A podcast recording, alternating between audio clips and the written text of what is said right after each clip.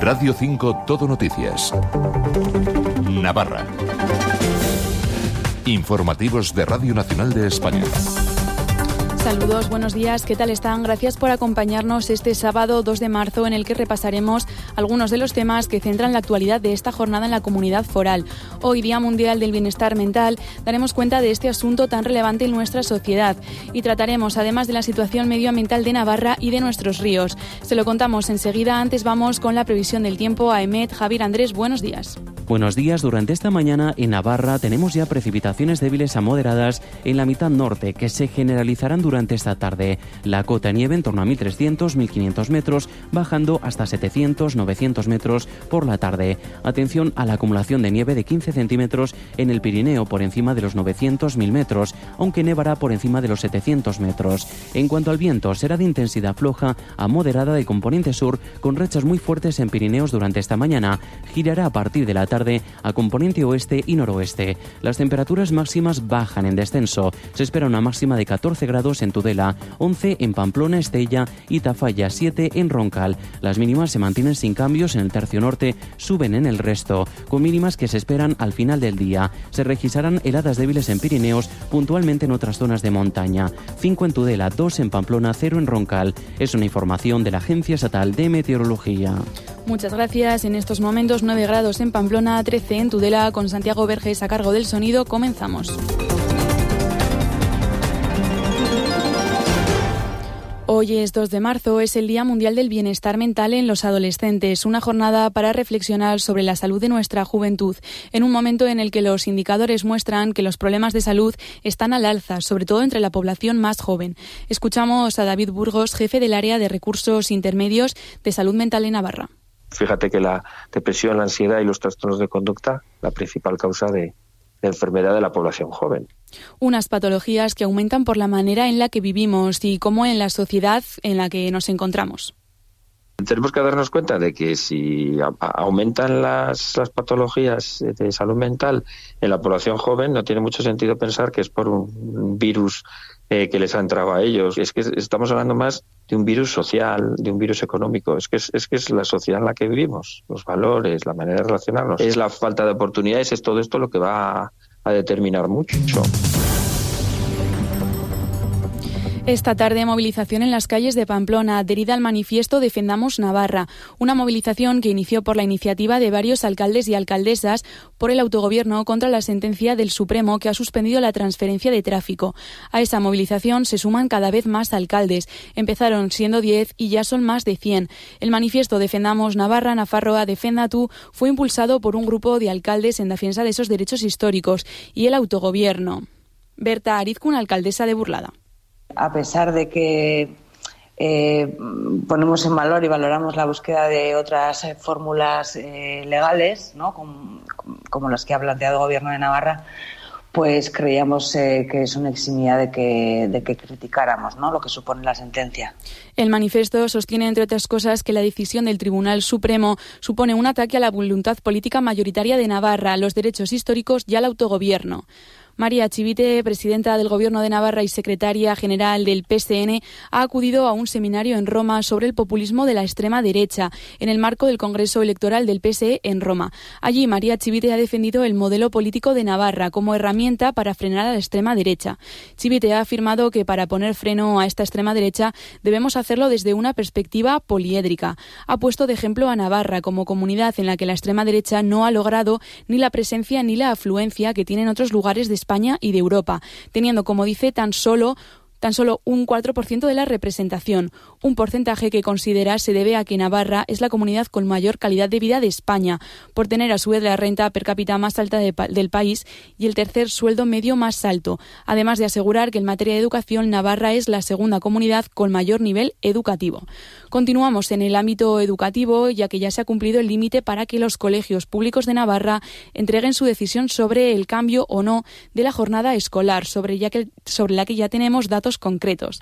De los 159 centros públicos, el 80,5% ha elegido la jornada continua, el 18,3% la partida y el 1,2% la flexible hasta 2028.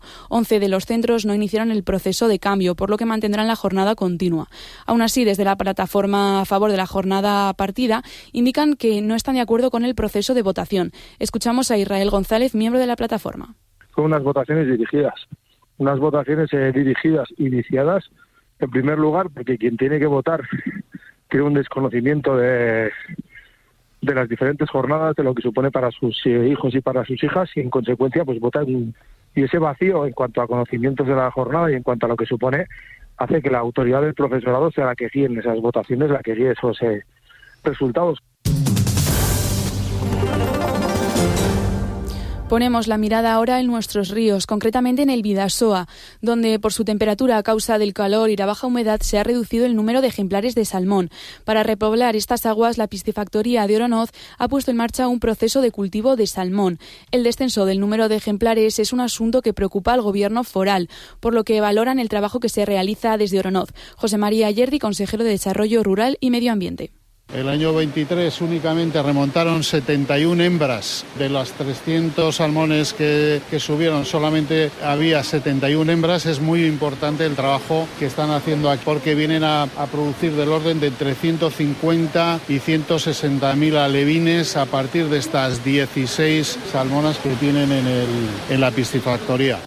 Aún así, hay pocas salmonas hembras que repoblen, por eso la esperanza está en los alevines, esas crías del salmón. Pero esta no es la solución definitiva. José Ardaiz es el responsable de gestión piscícola del Gobierno de Navarra.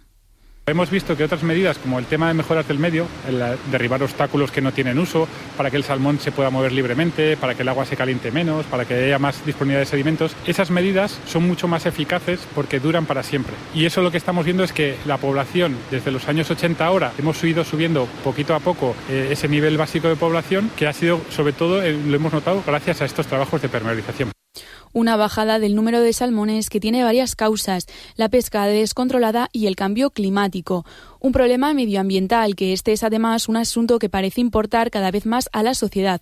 Un 74,6% de los navarros se muestran muy preocupados por la situación del medio ambiente. Son datos que se desprenden de un ecobarómetro presentado en el Parlamento de Navarra.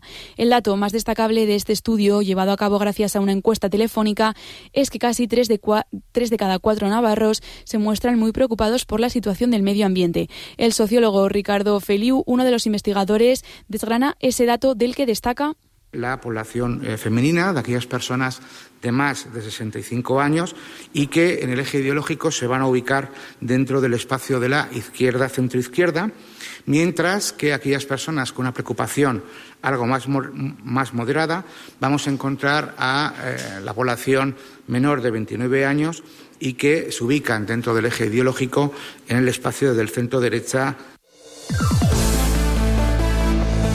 Vamos ya con la información deportiva. Cita de fútbol sala ayer. Osasuna Magna recibió a las 9 al Jaén en Anaitasuna. Un partido ante el equipo que marca la tercera posición en la tabla, que es además quien les eliminó de la Copa la semana pasada. Este partido finalizó con un 4 a 6, la victoria para el Jaén. Continuamos, continúan además los entrenamientos de Osasuna de cara al partido del lunes. No dejamos Osasuna porque el club también es noticia, pero por otros motivos. La plataforma Sadar Viztiric ha puesto en marcha una recogida de firmas en las inmediaciones del Sadar en la previa del partido ante el Alavés, con la intención de convocar una asamblea de compromisarios extraordinaria para provocar la disolución de la asamblea actual, ya que consideran que esta asamblea no ha contado las faltas en las sesiones celebradas en plena pandemia. Y nos vamos, como siempre, con música. Si el pas del temps és sols perversió, tu saps de mi massa, yo no sé qui sóc o què som. Jo vaig escapar d'un... Nos vamos con el grupo Zoo y este Epileg, el epílogo de su trayectoria de 10 años con el que anuncian su despedida de los escenarios. Se despiden con una última gira en la que repasarán sus grandes éxitos. Esta última gira pasa hoy por Pamplona, en el Iruña Rock, donde eh, Zoo a, a partir de la 1 y 5 de la madrugada será el concierto más esperado de una tarde-noche en la que también se subirán al escenario del Navarra Arena otros artistas como Iseo, Dodo Sound o ETS. Con su música, con este último Adeu de Zoo, nos vamos. Gracias por acompañarnos. Sigan informados en esta sintonía y en rtve.es. Pasen un buen sábado. Queda saldo i s'ho passen mal. Sonaran més himnes i xiran les nòmines por suor i llàgrimes. Tot això és raval. Ja estaven atret, tan ciscar, tan qui sap, tan discret. Falta algo i no sé què és. Toquen a la porta i alegria. Era pollet, com venia. Com elefant en catxarreria i la màquina engrassada, les factures pagades, s'allarguen les ressaques, no guanyen pa empastrar.